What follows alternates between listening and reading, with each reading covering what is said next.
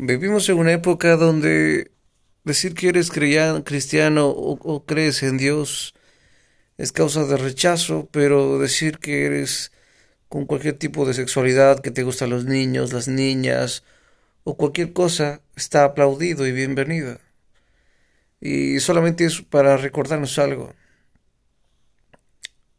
Si nosotros dijéramos que Dios no existe, entonces toda la moralidad se desvanece. Todo lo que es valores, todo lo que es leyes, todo se basaría en que si alguien no me descubre puedo hacer lo que yo quiera. Básicamente ese es el concepto. Todo concepto de, orden, de leyes, de, de virtud, todo lo que representa valores humanos, todo se desvanece, todo cae en la nada si decimos que Dios no existe. Entonces, ya sabemos, ya se ha hablado que hay muchas razones para hablar de la existencia de Dios. Una de las principales razones para hablar de la existencia de Dios es el exceso de maldad, el exceso de perversidad.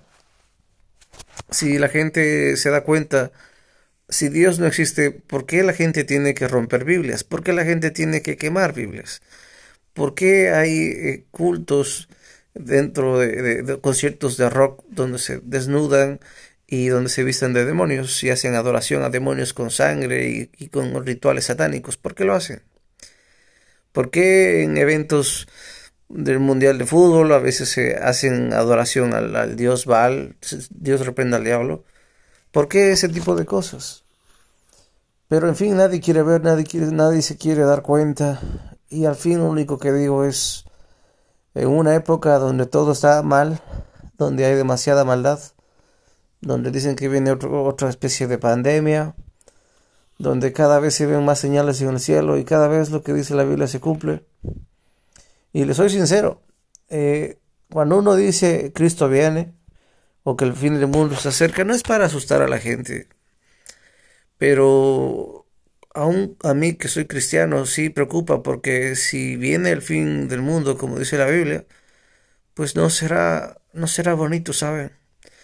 Y, yo, como digo, y, muchas personas pensamos igual de que deseamos que al menos mientras uno viva, ese, tal, ese tipo de cosas no suceda.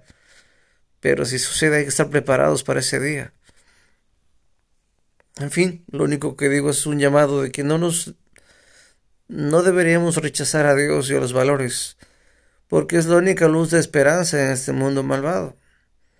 Es preocupante que aprueben y quieran aprobar leyes para que hombres se hagan pasar por niños y puedan tener relaciones sexuales con niños de 8, 9 añitos, 7 añitos. Y, digamos que eso es normal, que eso está bien.